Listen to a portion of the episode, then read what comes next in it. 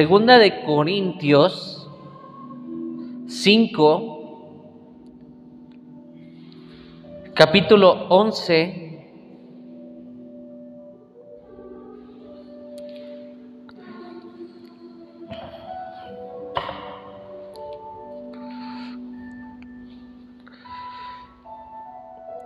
¿Están ahí?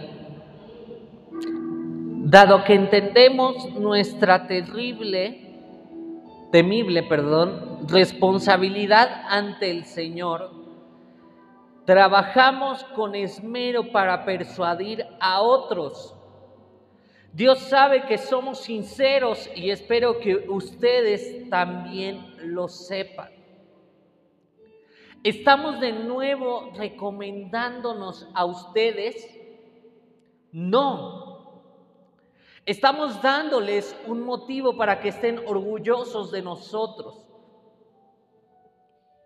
Para que puedan responder a los que se jactan de tener ministerios espectaculares en vez de tener un corazón sincero. Si parecemos estar locos, es para darle gloria a Dios y si estamos en nuestro sano juicio es para beneficio de ustedes. Sea de una forma u otra, el amor de Cristo nos, nos controla, ya que creemos que Cristo murió por todos, también creemos que todos hemos muerto a nuestra vida antigua. Él murió por todos para que el que los que reciben la nueva vida en Cristo ya no vivan más para sí mismos, más bien vivirán para Cristo quien murió y resucitó por ellos. Así que hemos dejado de evaluar a otros desde el punto de vista humano. En un tiempo pensábamos de Cristo solo desde un punto de vista humano. ¿Qué tan diferente lo conocemos ahora? Esto significa que todo el que pertenece a Cristo se ha convertido en una persona nueva. La vida antigua ha pasado, una nueva vida ha comenzado. Y todo esto es un regalo de Dios que nos trajo de vuelta a sí mismo por medio de Cristo. Y Dios nos ha dado la tarea de reconciliar a la gente con Él, pues Dios estaba en Cristo reconciliando al mundo consigo mismo, no tomando más en cuenta el pecado de la gente, y nos dio a nosotros este maravilloso mensaje de reconciliación. Así que somos embajadores de Cristo. Dios hace su llamado por medio de nosotros. Hablamos en nombre de Cristo cuando les rogamos vuelvan a Dios. Pues Dios hizo que Cristo, quien nunca pecó, fuera la ofrenda por nuestro pecado para que nosotros pudiéramos estar en una relación correcta con Dios por medio de Cristo. Amén. Y amén. Quiero que tengamos claro en esta mañana lo que Dios quiere de nosotros. Y en el verso 20 dice, así que somos embajadores de Cristo. Y yo quiero que tú te digas a ti mismo, soy embajador de Cristo. Y el ser embajador de Cristo, el ser embajador en esta tierra de Jesús, es entender qué significa el hecho de ser un portador del Evangelio de Jesucristo.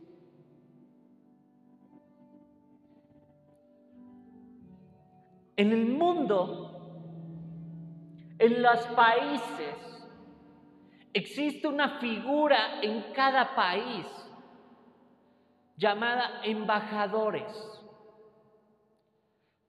Un embajador no es una persona que se representa a sí mismo,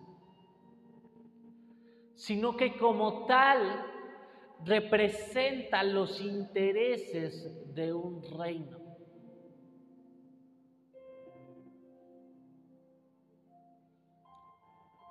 Y nosotros como hijos de Dios, como creyentes, no nos representamos a nosotros mismos, sino que representamos el reino eterno, representamos el reino de Jesús, representamos al que es digno de recibir toda la gloria, toda la honra, toda la alabanza y toda la adoración.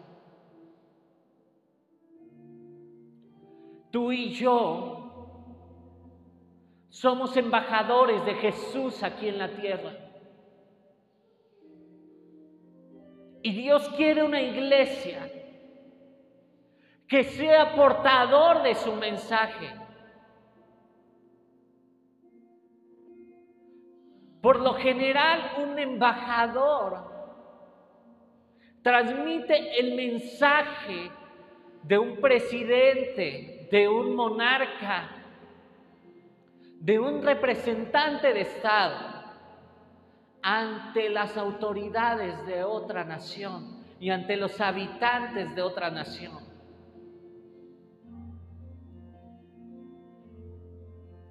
Tú y yo estamos en esta tierra para ser embajadores del reino, para llevar el mensaje del reino. Y en Marcos 16, 15.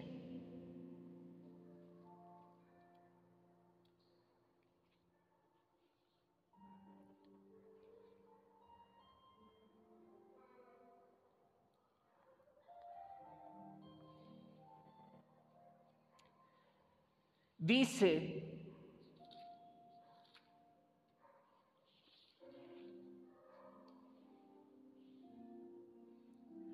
Vayan por, estas son palabras de Jesús, entonces les dijo, vayan por todo el mundo y prediquen la buena noticia a todos.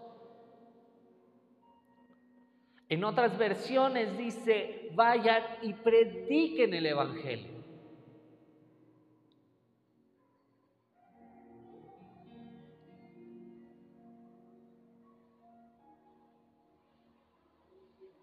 Y tú y yo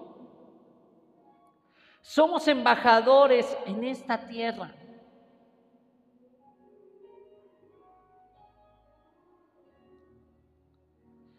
Y tenemos que llevar un mensaje.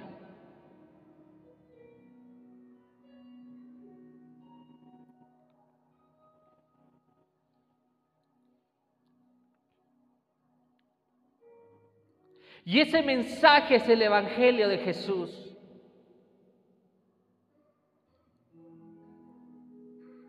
¿Y cuáles son los pilares de ese mensaje que tenemos que llevar?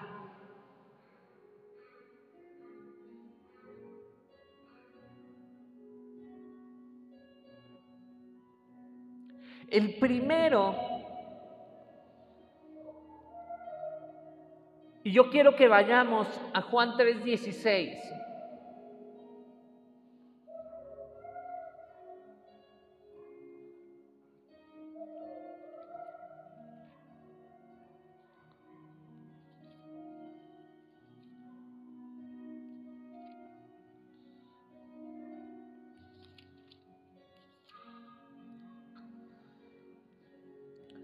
Dice, pues Dios amó tanto al mundo que dio a su único Hijo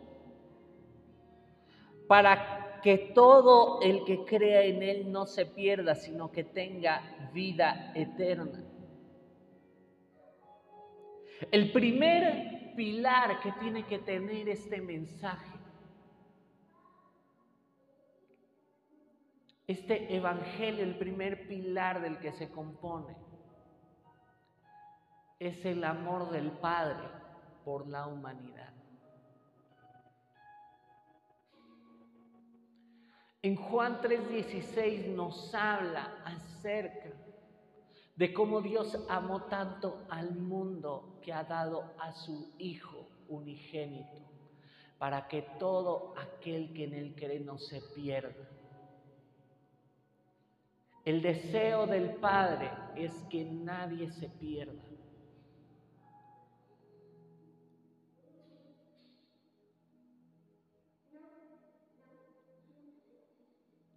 Y lo que tenemos que ir a decirle al mundo, a este mundo, cuán grande es el amor de Dios por cada uno de ellos.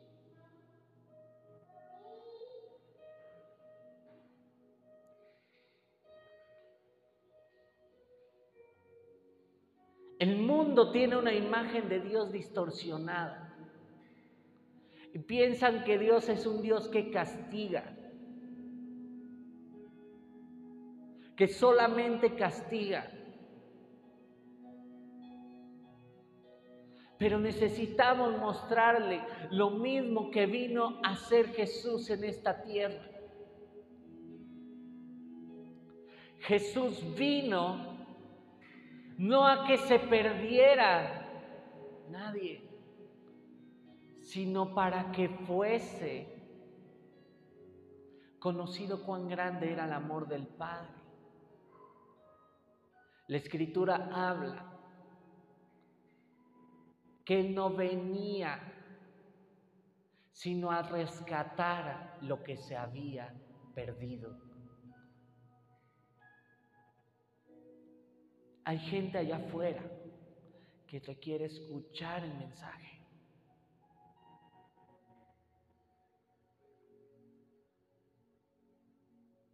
Hay gente allá afuera que requiere tener el abrazo del Padre.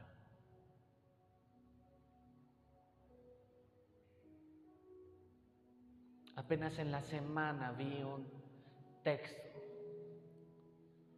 y decía lo siguiente, una carta de un suicida que tenía Dice, yo había ido a la iglesia. Y en la iglesia me condenaba. Me decían que estaba mal esto, que estaba mal aquello. Pero nunca me dieron lo que yo requería. Un abrazo de alguien.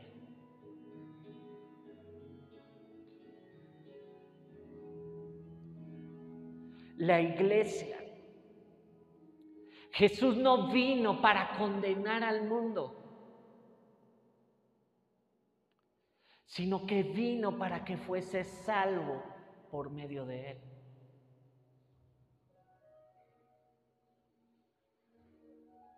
La iglesia tiene que ser el catalizador del amor de Dios en esta tierra.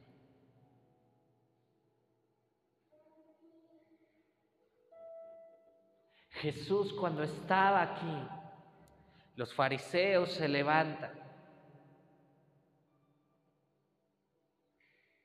y personas con enfermedades, la gente le decía, este está enfermo por el pecado de él o por el pecado de sus padres. Juzgaba.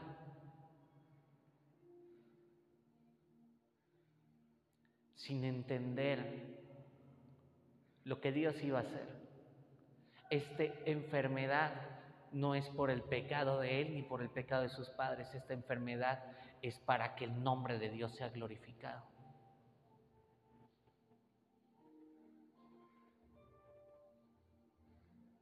En Romanos 8:39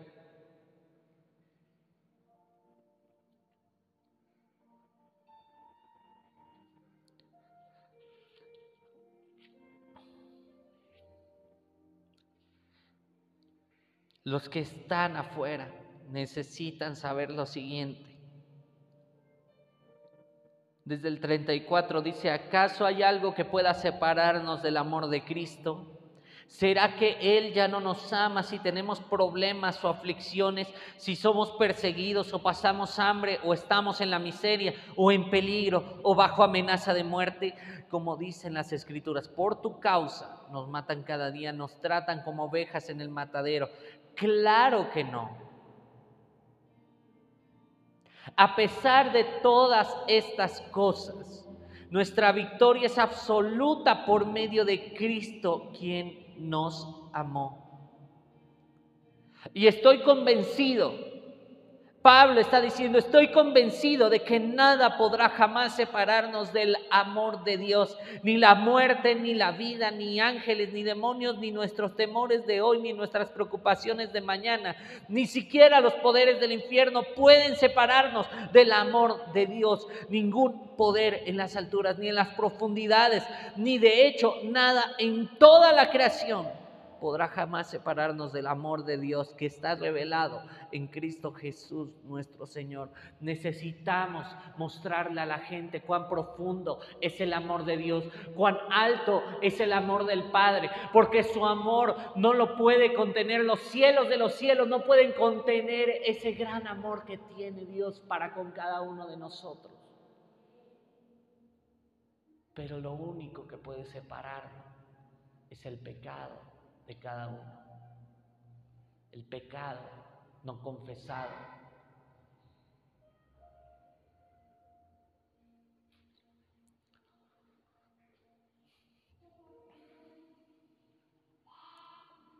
La iglesia es el lugar donde se puede ver el amor del Padre. Pero el segundo pilar de este mensaje que llevamos. Es que cada uno de nosotros pecamos y que por ello existió una paga.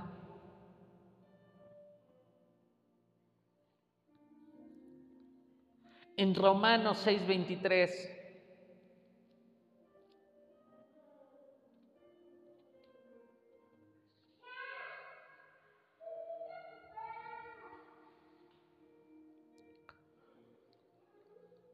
La paga que deja el pecado es la muerte. Pero el regalo que Dios da es la vida eterna por medio de Cristo Jesús nuestro Señor. El segundo pilar que tiene que tener nuestro mensaje es que hay un pecado y hay una paga por el pecado. Y esa paga es la muerte.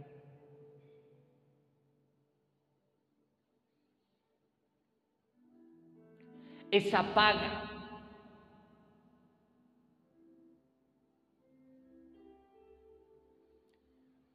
Fue puesta por Dios. La paga del pecado es la muerte. Y Él pagó el precio del pecado yendo a la cruz y pagando el precio que por nosotros habíamos tenido por el pecado que habíamos hecho.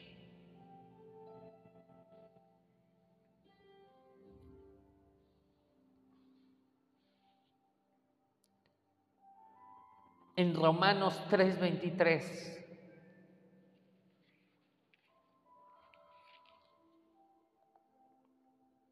Pues todos hemos pecado Nadie puede alcanzar la meta gloriosa establecida por Dios. Sin embargo, en su gracia, Dios gratuitamente nos hace justos a sus ojos por medio de Cristo Jesús, quien nos liberó del castigo de nuestros pecados.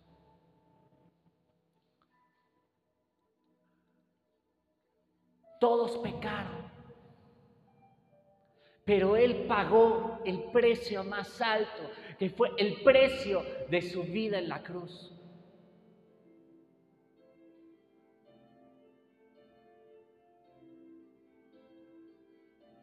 Requerimos ir afuera y predicar ese mensaje. Todos pecaron, pero hay esperanza en Cristo Jesús.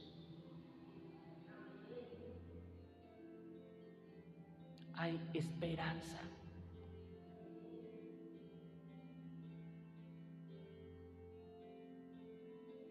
Esto no quiere decir que el día de hoy yo acepto a Jesús y ando como si nada. Significa que valoro el sacrificio de Jesús.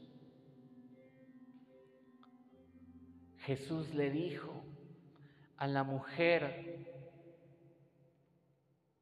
que venía a ser apedreada, a la mujer adúltera.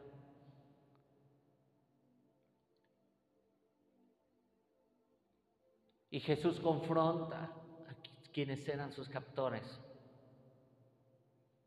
El que esté libre de pecado arroje la primera piedra.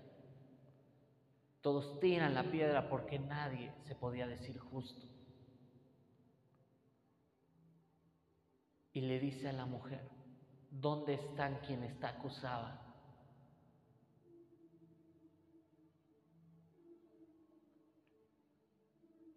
Y le dice, levántate, ve y no peques más.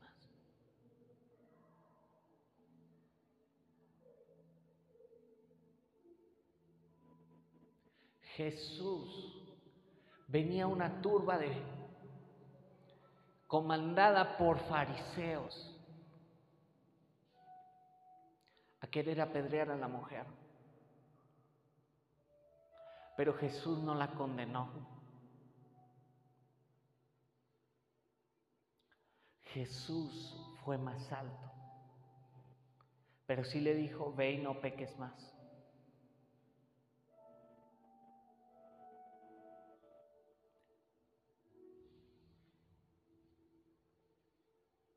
Y es lo mismo que dice Jesús hoy. Y es el pilar del Evangelio. Arrepiéntete, pero no peques más. Jesús lo decía con ojos de amor, sabiendo que Él iba a ir a la cruz por ella.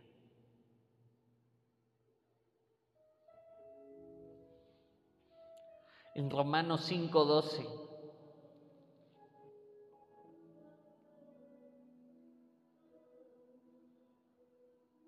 Cuando Adán pecó, el pecado entró en el mundo. El pecado de Adán introdujo la muerte, de modo que la muerte se extiende a todos porque todos pecaron. Es cierto, la gente ya pecaba aún antes de que se entregara la ley, pero no se le tomaba en cuenta como pecado porque todavía no existía ninguna ley para violar. Sin embargo, desde los tiempos de Adán hasta la los de Moisés todos murieron, incluso los que no desobedecieron un mandamiento explícito de Dios como lo hizo Adán.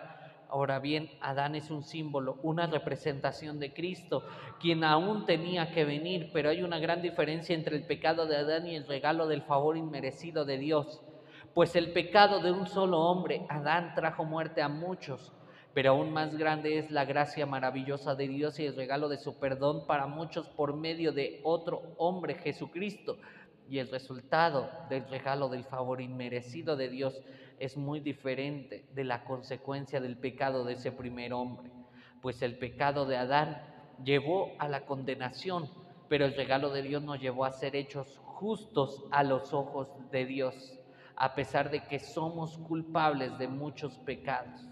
Pues el pecado de un solo hombre Adán hizo que la muerte reinara sobre muchos, pero aún más grande es la gracia maravillosa de Dios y el regalo de su justicia, porque todos los que les reciben vivirán en victoria sobre el pecado y la muerte por medio de un solo hombre, Jesucristo. Tenemos que predicar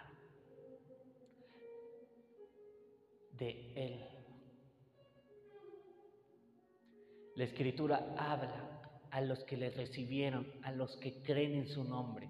Dios les dio la potestad de ser hechos hijos de Dios.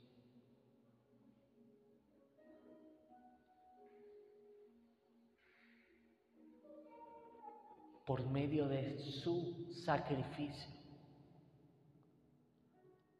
Porque por Adán fue introducido el pecado y fue introducida la maldición pero por medio de Jesús fue introducida la salvación a todo aquel que cree.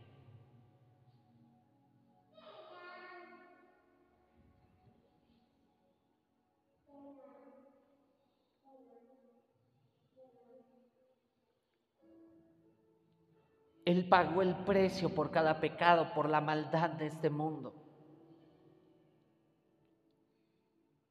Pero ¿qué otro pilar tiene que tener nuestro mensaje? Que no somos los justos nosotros, sino que el justo es Él y por medio de Él es que nos hacemos justos ante el Padre. Mira lo que dice Romanos 3:10.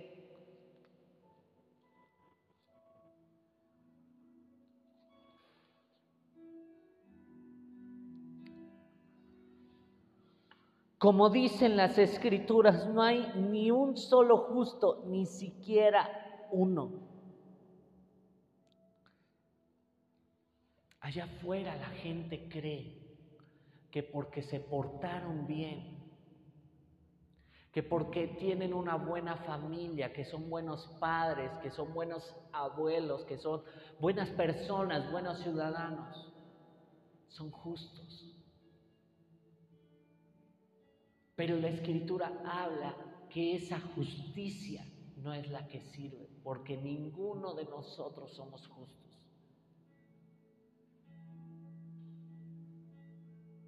Ustedes véanlo.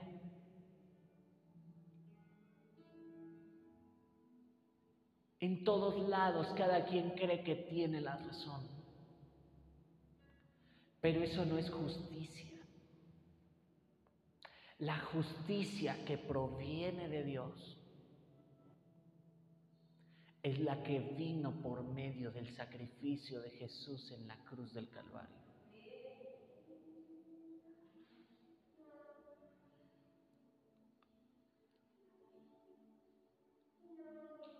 En esta tierra no hay completa justicia,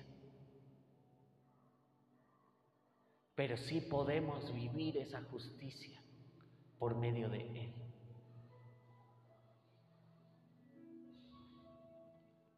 En Eclesiastés 7:20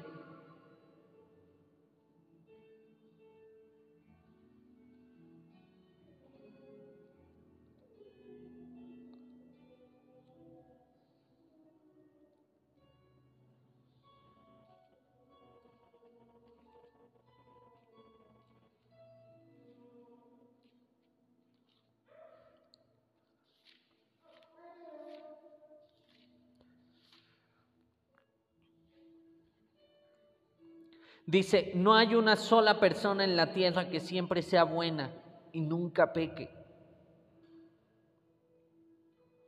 En esta tierra, en este lugar, en este mundo en el que vivimos, nadie está exento de errar. Nadie.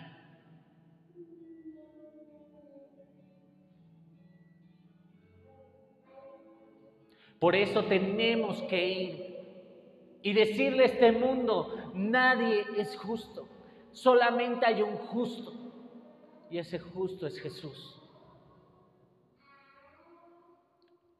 Ese justo es aquel que dio su vida a cambio de que yo tuviera vida.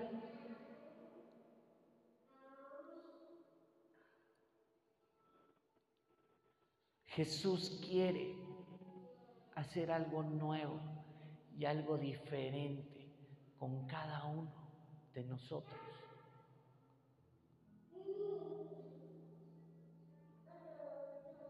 La muerte del justo por los injustos, por mi injusticia, me hace justo delante del Padre por la muerte de Jesús.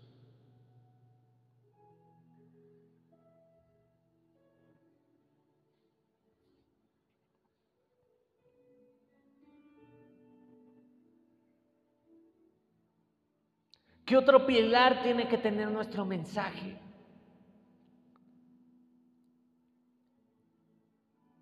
Que solamente en Él y por medio de Él es que tenemos libertad. En Juan 8:23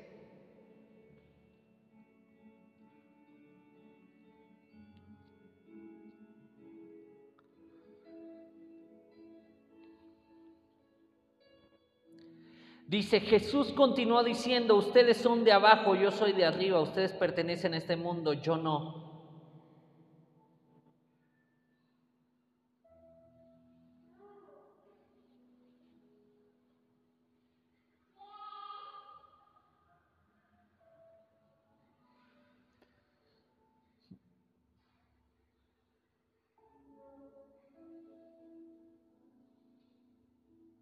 Por eso dije, morirán en sus pecados, porque a menos que creen que yo soy quien afirmo ser, morirán en sus pecados. ¿Qué tenemos que predicar? ¿Qué tenemos que decir allá afuera? ¿Qué es lo que tenemos que decir a este mundo?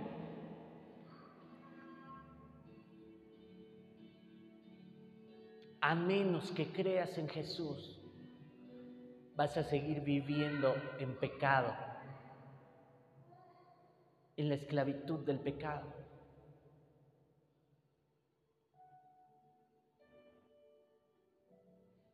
En Cristo tenemos libertad.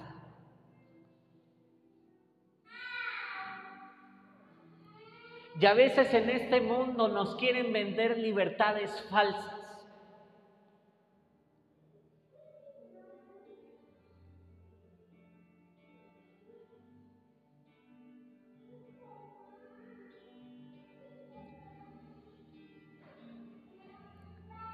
Esa es a veces hasta la promesa de algunos multinivel. Libertad. Pero la verdadera libertad no está incluso en el trabajo que tienes o en el lugar donde estés, está en el hecho de que creas en Jesús como Señor y Salvador. Y ese es el pilar que tiene que tener el Evangelio que predicamos.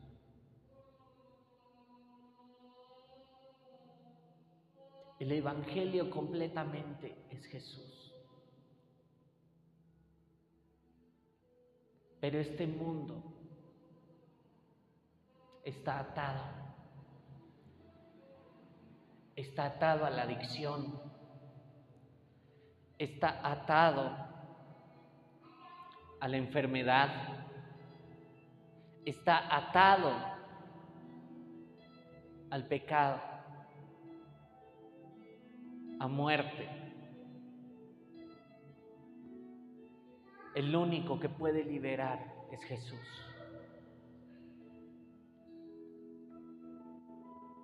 En Romanos 8.1.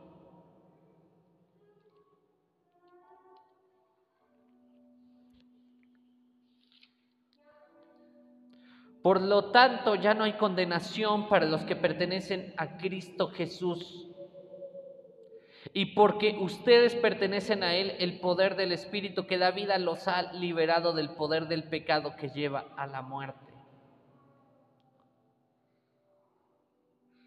Hay algunos que están en, muertos en vida.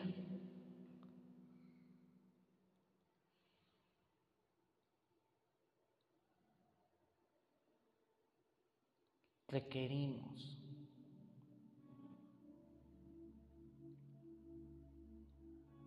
el Espíritu Santo los liberte.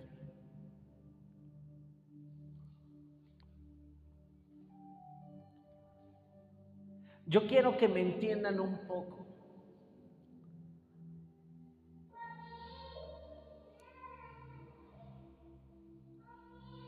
Yo no vengo a decirles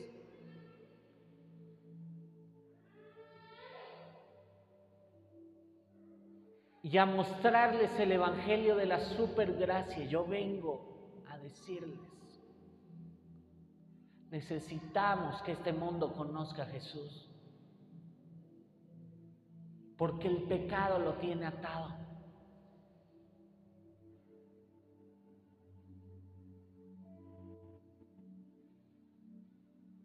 La libertad no la da un hombre, la libertad la da Jesús por medio del sacrificio que hizo en la cruz.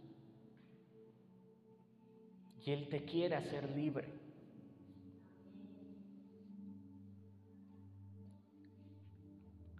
En Colosenses 1:14.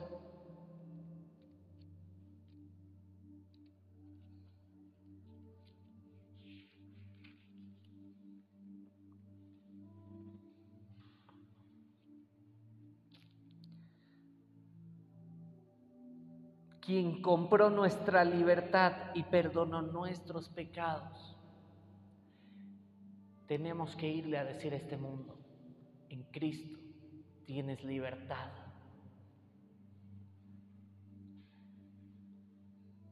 Pueden gozar verdaderamente de libertad.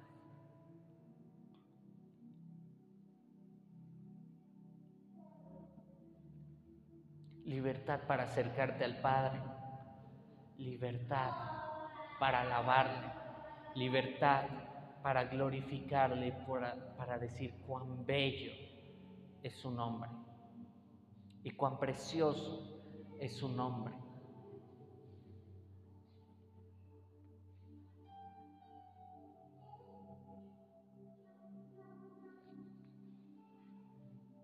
En Mateo 8:17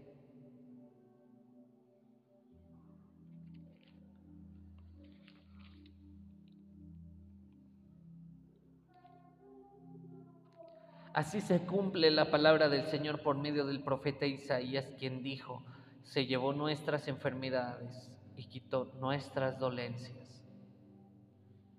Jesús empezó a sanar a mucha gente. La enfermedad es una esclavitud. Hay muchos que creen que la enfermedad es la voluntad de Dios. Y aceptan la, enfermedad de una manera tan sencilla.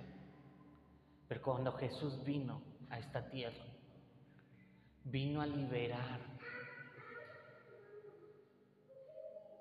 a todos los que se acercaron a Él de la enfermedad.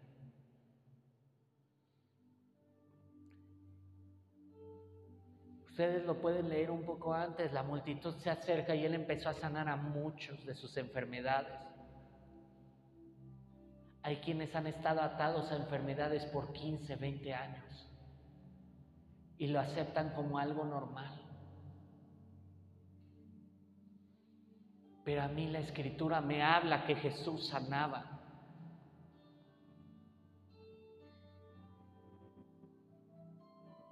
Hay algunos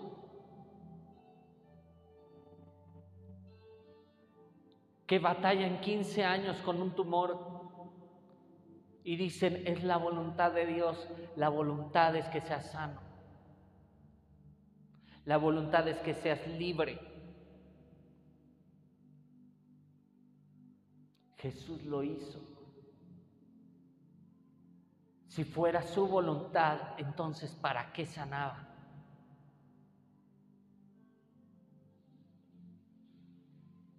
estaría yendo en contra de la voluntad del Padre.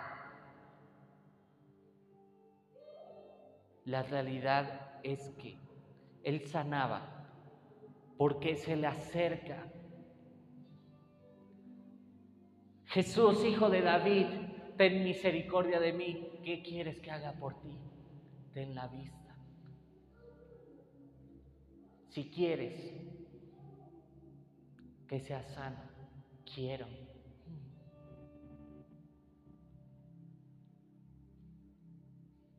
Jesús dijo, quiero. Él llevó nuestras enfermedades.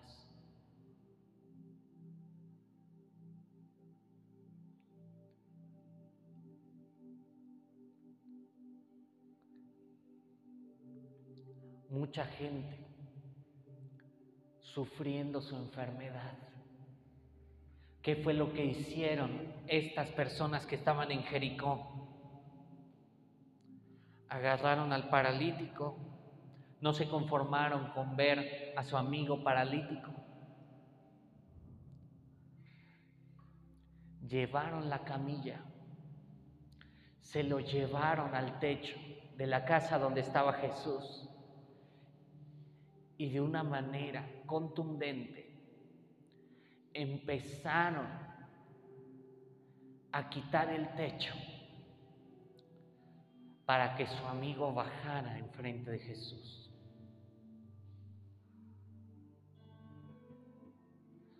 y Jesús para que vean que el Hijo del Hombre tiene potestad en la tierra para perdonar pecados. Dice al paralítico, levántate, toma tu lecho y vuelve a tu casa. Y el paralítico se levanta completamente sano. La voluntad de Dios es sanidad completa.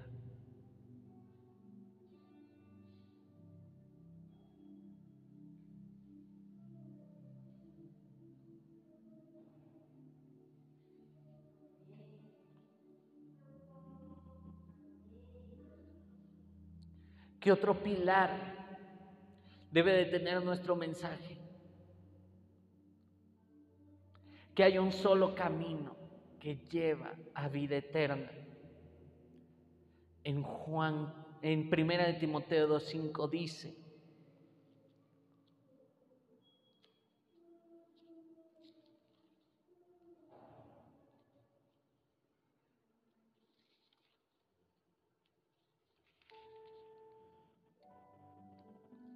Pues hay un Dios y un mediador que puede reconciliar a la humanidad con Dios. Y es el hombre Cristo Jesús. Él dio su vida para comprarles la libertad a todos.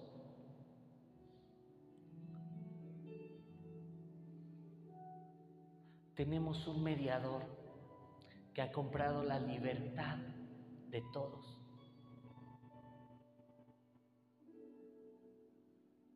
Pero ¿quién quiere ser libre?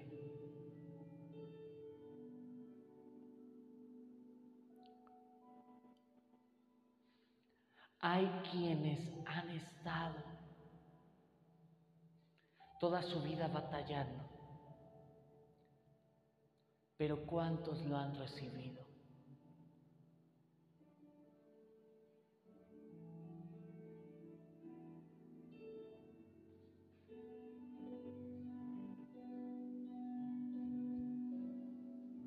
Él compró libertad. Pero ¿cuántos están decididos a recibir esa libertad? Y termino con Juan 14, 6.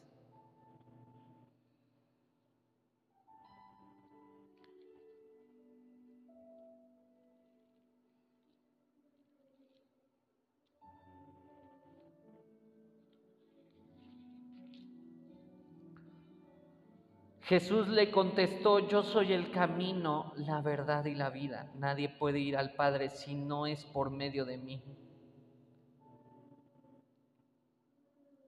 Yo soy el camino. Jesús diciendo.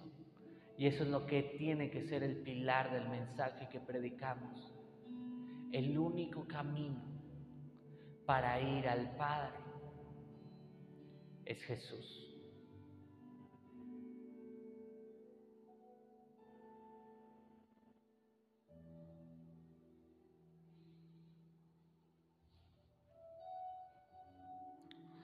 Vamos a ponernos en pie. Y vamos a decirle, Padre, te pedimos en estos momentos, Señor,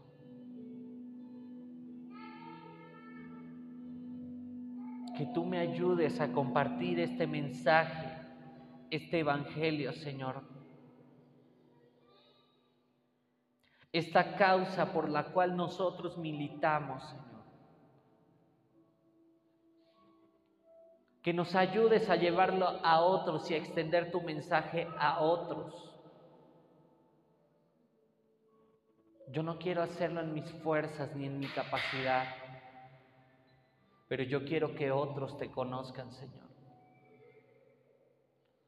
Ayúdame a digerir bien el mensaje, a digerir bien lo que tú quieres para este tiempo, Señor.